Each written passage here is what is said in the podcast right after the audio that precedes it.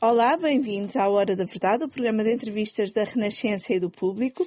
Hoje o nosso convidado é o Ministro de Estado e dos Negócios Estrangeiros, Augusto Santos Silva. Esta semana foi marcada por uh, um equívoco, como lhe chamou o equívoco uh, uh, de Espanha querer colocar uma obrigatoriedade de testes para quem passasse, quem entrasse no país por via terrestre, mas esta terá sido pelo menos a terceira vez que Espanha avançou com medidas sem coordenar com Portugal.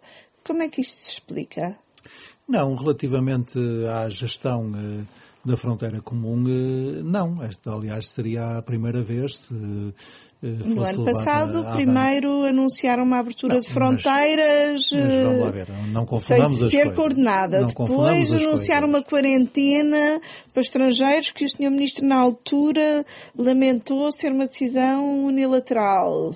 No que diz respeito agora... à, à fronteira comum, nós temos a boa prática, que aliás é reconhecida em toda a União Europeia, de gerir a nossa fronteira terrestre de forma coordenada. Os dois ministros, da Administração Interna em Portugal e do Interior em Espanha, trabalham em grande eh, proximidade e articulação. Eh, neste caso, este equívoco ou lapso eh, tem eh, razões que todos nós compreendemos. Eh, foi uma resolução da Direção-Geral de Saúde Pública de Espanha que não terá eh, alcançado suficientemente que a gestão de uma fronteira não é apenas uma questão sanitária, é uma questão político-administrativa que deve ser dirigida pelos ministérios competentes. Eh, eh, logo que identificamos esse lapso, comunicamos aos vários níveis com as autoridades espanholas, que, pedindo esclarecimento, porque nos parecia ser um lapso evidente, e ainda durante a noite de ontem eh, chegou-nos a confirmação de que tínhamos razão e que, portanto, a Espanha iria corrigir esse lapso. E, portanto, da minha parte, só tenho que agradecer a prontidão com que as autoridades espanholas eh, não só reagiram eh, ao meu pedido de esclarecimentos, como decidiram imediatamente superar este equívoco. Uh, uh, pode ser o primeiro caso em termos de fronteiras, o primeiro caso de descoordenação, mas realmente houve os, os outros dois casos. Portanto, eu pergunto de outra maneira. Uh, é uma reiterada falta de respeito das autoridades espanholas em relação a Portugal? Não, diria ao contrário. Este o episódio, acumular de situações. Não, este acumular. episódio mostra, mostra que nós sabemos coordenar-nos, que falamos uns com os outros, que não escondemos as questões difíceis que sempre vão surgindo entre vizinhos e conseguimos resolvê-las facilmente. Eh, e mostra no também... caso a que se está a reportar das declarações da Sra. Ministra do Turismo, eh, não tiveram nenhuma intenção, aí Foram foi um, um deslize, foi um deslize, foi eh, na ânsia de comunicar uma boa notícia, ter-se esquecido que a abertura da fronteira comum implica também uma decisão de abertura da parte de Portugal. Há aqui algum desespero na forma como os, os, países estão a lidar com a pandemia ao fim destes meses todos e, portanto, isto leva a algumas não precipitações? Não ou... chamaria O que é que lhe chamaria? Mas como eu faço minhas as palavras que ainda há pouco ouvi ao Sr. Presidente da República, é natural que com o nível de tensão que nós uh, temos, uh, com a necessidade de ir acompanhando praticamente ao minuto a evolução da pandemia, com uh, novas dificuldades com que sempre nos deparamos, agora a questão das variantes e das mutações das variantes, nós cometamos erros que, identificados, corrigimos. Não vejo nisso outro sinal que não o de que a política é feita por seres humanos e não por seres divinos. No caso de Espanha foi possível, por assim dizer, Portugal chamar à razão uh, facilmente e resolver o problema. Com o Reino Unido é mais complicado explicar que racionalmente não faz muito sentido uh, a grelha de análise do Reino Unido, não é? O, o Reino Unido Por tem um, que é tão difícil? O Reino Unido tem um processo de decisão uh, peculiar porque decidiu que faria revisões de três em três semanas da sua, eh, da, sua orientação relativamente a viagens para o exterior. O Reino Unido decidiu por si que no dia 17 de maio eram admitidas viagens não essenciais para fora do Reino Unido e decidiu por si que o único país da União Europeia em que essa permissão tinha aplicação era Portugal. Obrigando, aliás, Portugal de modo a evitar qualquer espécie de perturbação, levando Portugal a antecipar a sua própria decisão e, portanto, nós consideramos que a partir de 17 de maio também os cidadãos britânicos podiam realizar viagens não essenciais para Portugal, desde que testando negativo à Covid.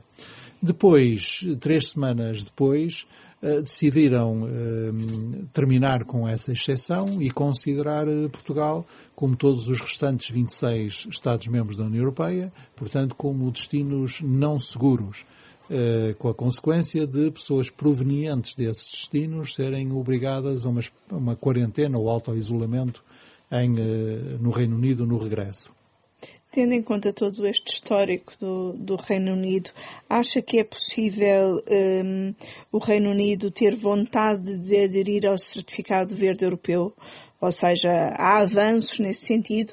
Já disse que gostaria que o Reino Unido aderisse. O Primeiro-Ministro, no fim de semana, também disse que gostaria que o Reino Unido aderisse. Acha que o Reino Unido vai aderir? Nós eh, entendemos que o Certificado Verde Digital é o melhor instrumento que temos na União Europeia para repor gradualmente uh, Schengen e, portanto, a liberdade de circulação, que não, nunca nos esqueçamos, é uma das liberdades fundamentais na União Europeia, e também para ir repondo gradualmente, com todo o cuidado, mas ir repondo uh, o funcionamento de atividades económicas que são muito importantes, na Europa como no mundo, desde logo o turismo. Uh, e isso que nos parece ser bom para nós, também eh, achamos, por corolário lógico, que é bom para os nossos amigos. E, portanto, já estamos a conversar com a Suíça, já estamos a conversar com os Estados Unidos e, e estamos a tentar conversar com o Reino Unido eh, na hipótese de o reconhecimento mútuo das respectivas vacinações e eu creio que vamos chegar a, bom resultado. Mas porquê é que diz que já estão a falar com alguns países e com o Reino Unido ainda só estão a tentar falar? Porque é mais as, difícil? as conversações com a Suíça e os Estados Unidos estão mais adiantadas. É, portanto, é uma constatação. E as conversações com o Reino Unido ainda estão na fase da tentativa e não de conversações. É, como sabe, e não podemos ignorar nunca o contexto, como sabe, a, relação entre a União Europeia e o Reino Unido nestes primeiros meses pós-Brexit não tem sido uh, fácil. Tem esperança isso de significa que... que... Vai prejudicar todo o resto. Não, mas isso significa que é natural que haja ritmos diferentes uh, nessas Tem esperança uh, que essa relação melhore? Uh, sim, e tenho uma esperança fundada neste eh, pressuposto, que para mim é simples, é que uh, o Reino Unido saiu da União Europeia, mas continua na Europa e continuará enquanto a geografia for esta. Uh, somos aliados uh, essenciais, não só na NATO, como nas Nações Unidas e em muitos outros fóruns multilaterais e eh, a presidência portuguesa orgulha-se sempre muito, para mim tem um especial sabor, que tenha sido durante a presidência nossa que foi aprovado o acordo de cooperação e comércio entre o Reino Unido e a União Europeia e por alguma razão não se chama apenas acordo de comércio, mas sim acordo de cooperação e comércio. Como já expliquei várias vezes, embora não seja um especialista nesses assuntos, Uh, este é um, foi um divórcio muito peculiar porque nós divorciámos para iniciar imediatamente uma nova relação. Em relação ao certificado uh, verde, uh, há países que já estão a avançar mais depressa. Por que é que não avançam todos ao mesmo, ao mesmo tempo? Avançamos todos ao mesmo tempo. No dia 1 de julho, o certificado entra em vigor. E depois há um período a que nós, com o nosso amor por palavras difíceis na União Europeia, chamamos o phasing in, portanto, a a adesão, que pode ir até seis semanas. Eh, mas, portanto, a partir de 1 de julho, o certificado está em. Eh, Mas há países que dizem que estão prontos a. Há países que já realizaram testes e, portanto, estão nas fases finais de operacionalização do uh, certificado, é o caso de Portugal. Uh, há países que já terminaram essa fase de operacionalização. Uh, e, a Grécia, portanto, que depende muito do turismo, e, portanto, na prática, rapidamente na prática estão a antecipar. E há países que aproveitarão esse phasing-in de seis semanas para se juntar ao clube. O ponto é, do ponto de vista Mas como europeu... é que isso explica? Não seria do interesse de todos ser o mais rápido possível? Não, porque. Então, mais uma vez, vista, estamos aqui a lidar com egoísmos e não, Do ponto de vista jurídico-legal, um, o, o, certificado é um regulamento do, do Parlamento e do Conselho Europeu, portanto, é uma lei europeia. Regulamento, ao contrário de diretiva, quer dizer uma lei que se aplica imediatamente, não precisa de transposição para a ordem jurídica nacional. E essa lei que ainda não foi aprovada em votação final no Parlamento Europeu, será nos próximos dias e no Conselho, entra em vigor a partir de 1 de julho. Portanto, é a mesma coisa que eu dizer o Código de Estrada, vou dar um exemplo absolutamente fictício, vai determinar daqui a três meses que devo conduzir atendendo à questão X. E eu, para me treinando, já agora, há três meses antes, já começo a conduzir segundo a questão X. Este certificado verde é o que vai ficar como marca da presidência portuguesa? Não.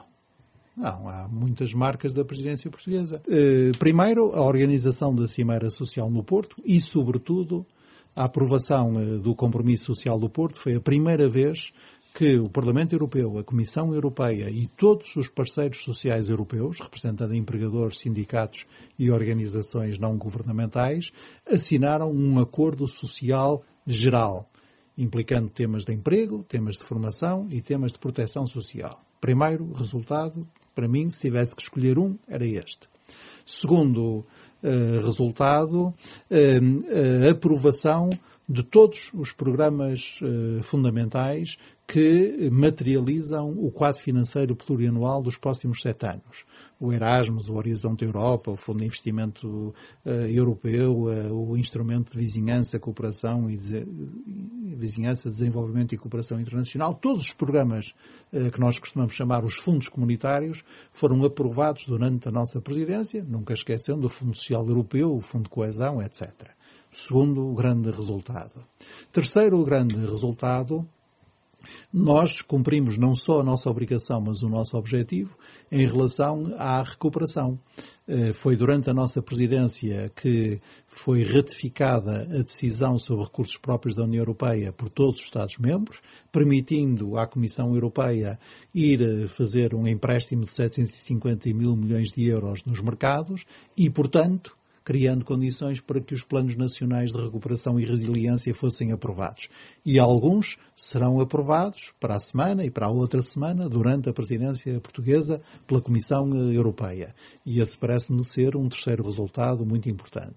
Quarto resultado, de que gosto pessoalmente de forma especial, eh, é eh, a aprovação da primeira Lei Europeia do Clima. Foi na nossa presidência, que nós conseguimos o acordo entre o Conselho e o Parlamento Europeu, será durante a nossa presidência que a Lei Europeia do Clima será aprovada e entrará em eh, vigor. E, eh, para dar eh, um resultado do ponto de vista da política externa, é também durante a presidência portuguesa que se realiza pela primeira vez uma reunião eh, de líderes entre a União Europeia e a Índia com a participação de todos os 27 Estados-membros da União Europeia. Já tinha havido cimeras anteriores, a primeira, aliás, foi na presidência portuguesa de 2000, de 2000 mas nunca tinha havido uma neste formato, eh, como é que eu ia dizer, neste alargado, formato alargado. Uh, inclusivo, como agora se diz. E o que é que ficou por fazer? Pode dar seis resultado, sete. O que é que ficou por fazer? Há muita coisa que fica por fazer. Um, dos dossiês eh, de, sob a nossa responsabilidade, um, aquele em que talvez venhamos a avançar menos, uh, há de ser eh, o dossiê das migrações. Uh, a, a, Comissão Europeia propôs uh, no outono passado um novo pacto europeu para as migrações e o asilo. A, a presidência alemã não avançou praticamente nada na discussão desse pacto, nós avançamos. Eh, foi na presidência portuguesa que o primeiro ato legislativo sobre migração legal aprovado pela União Europeia nos últimos cinco anos foi concluído, eh, mas eh, nós não vamos chegar tão longe, não tão longe quanto quereríamos, mas não tão longe como a Europa precisava. Mas o que é que a Europa precisava e que acha que não vai eh, conseguir? Basicamente, o que, o que a Europa precisa, na minha opinião, é, em primeiro lugar, apoiar muito mais os chamados Estados da linha da frente.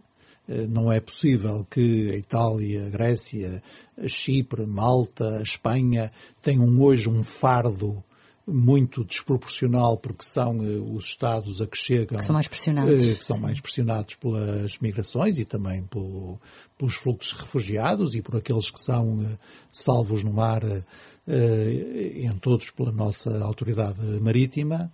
E portanto nós precisamos neste momento o apoio a esses Estados é feito numa base voluntária.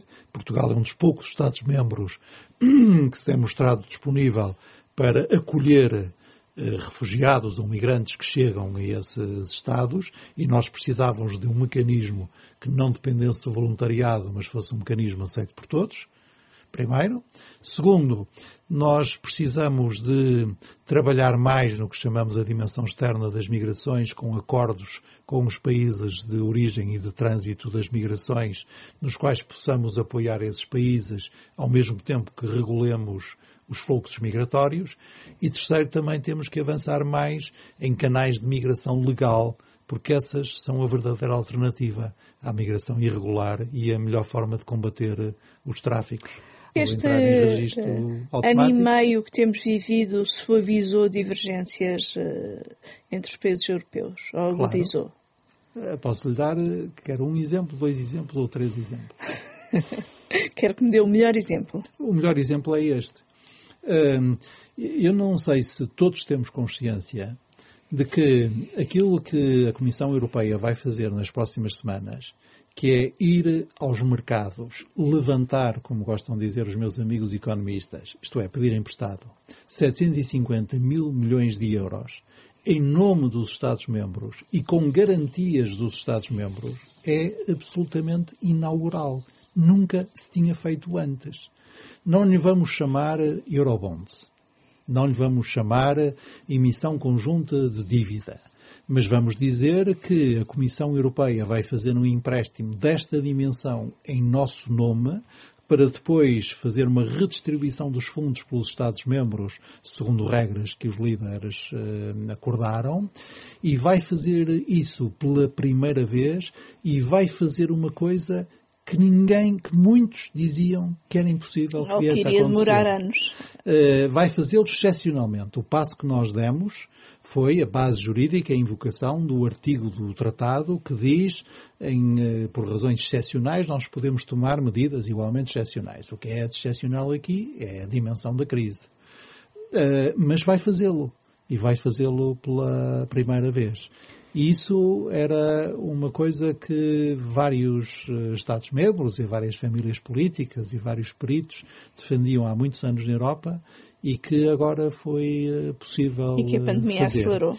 Segundo o exemplo, porque só me vai permitir dois, imagino, segundo o exemplo associado ao primeiro, mas não menos relevante, nós vamos pagar este empréstimo, porque, como diz um, um cartaz que eu vejo muito na rua, o dinheiro não cai do céu. Portanto, nós vamos pagar este empréstimo, que por ser eh, eh, feito em conjunto tem juros baixíssimos e tem um prazo de carência bastante confortável, mas nós vamos pagar este empréstimo não só com as contribuições nacionais, como é normal, como com novos recursos próprios. Novos recursos próprios da União Europeia como tal.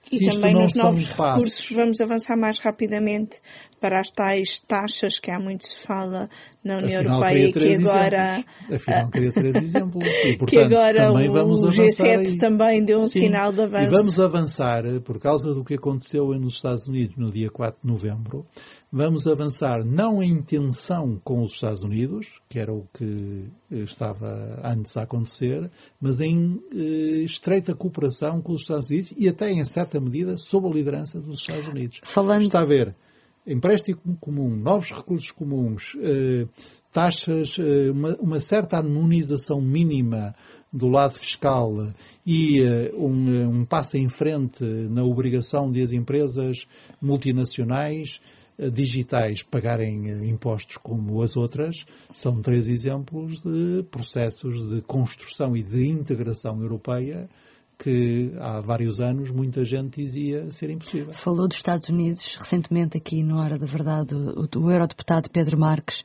defendeu, para além do PRR, apoios diretos às famílias e aos desempregados. Uh, o senhor ministro acha que isso seria uh, possível ou seria desejável?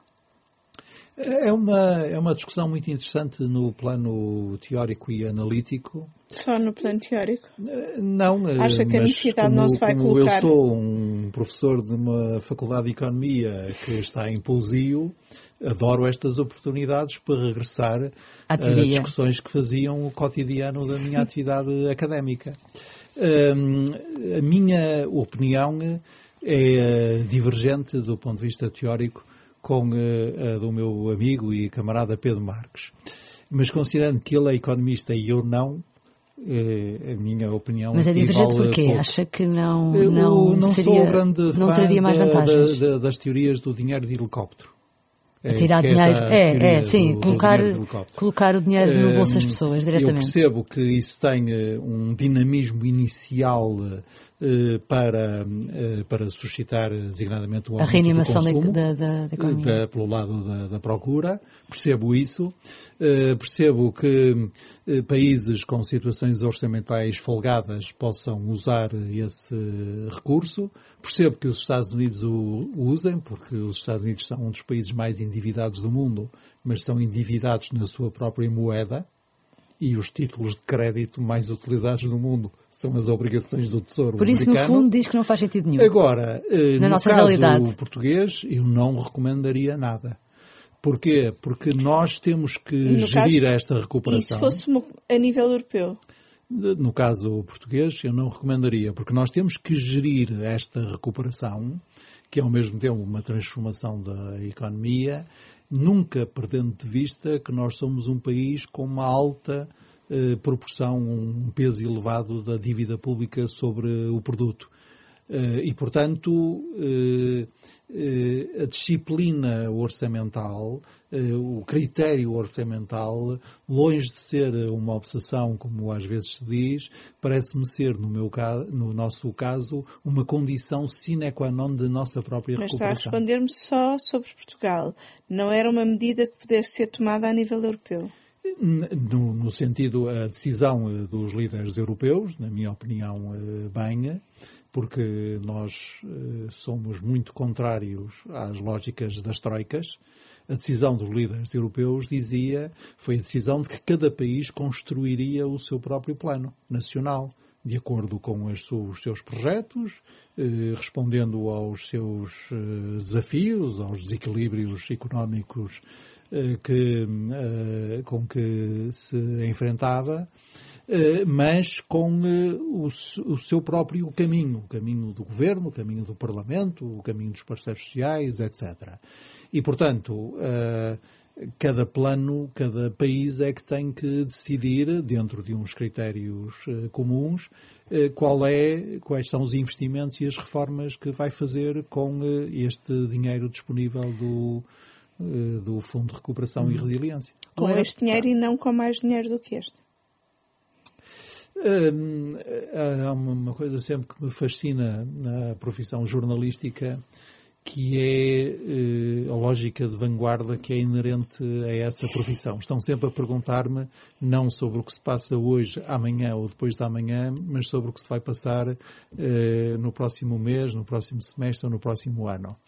Eu que sou, como toda a gente sabe, um sujeito mais conservador e eh, eh, eh, tímido, Prefiro tratar hoje dos problemas de hoje, de amanhã e depois de amanhã, e depois vamos vendo. Agora temos que. O nosso desafio agora é mesmo executar. Deixa-me fazer outra pergunta então. O eurodeputado Pedro Marques, na mesma entrevista, uh, também dizia que António Costa podia fazer o que quisesse na União Europeia. Uh, esta parte com, já concorda com o eurodeputado não, Pedro não, Marques, eu, ou não? Pelos vistos, uh, devem saber que eu sou muito amigo do Pedro Marques, portanto estamos aqui a tentar embaraçar. Eh, mas não é fácil embaraçar-me.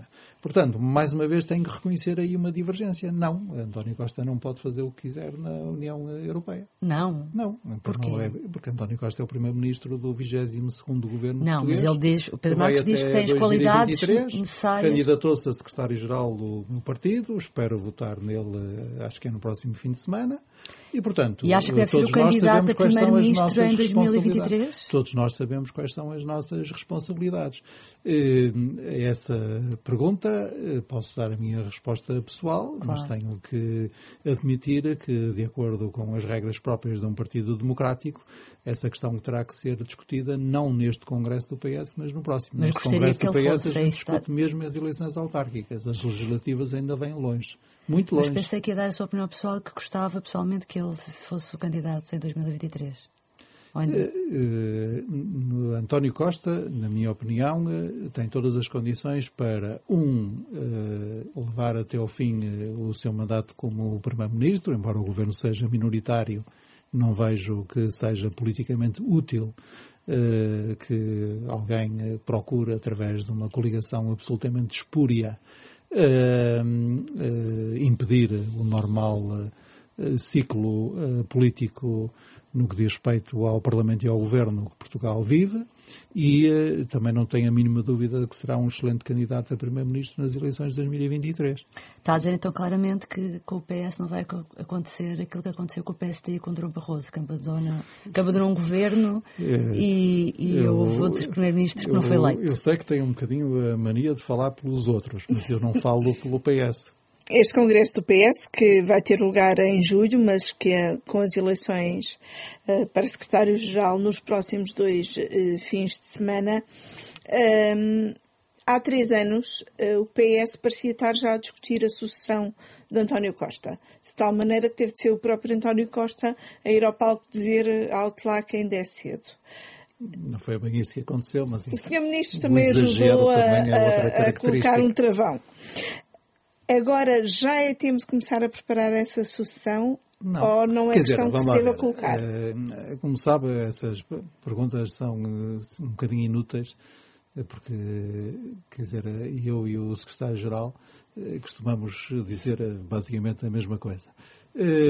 Mas, como o próprio já disse, e é, na minha opinião, uma das suas qualidades de liderança, António Costa não procede como líder do partido eh, como se fosse um eucalipto. Procede exatamente ao contrário. Não sei agora qual é a metáfora vegetal mais adequada, mas o eucalipto seca tudo à volta.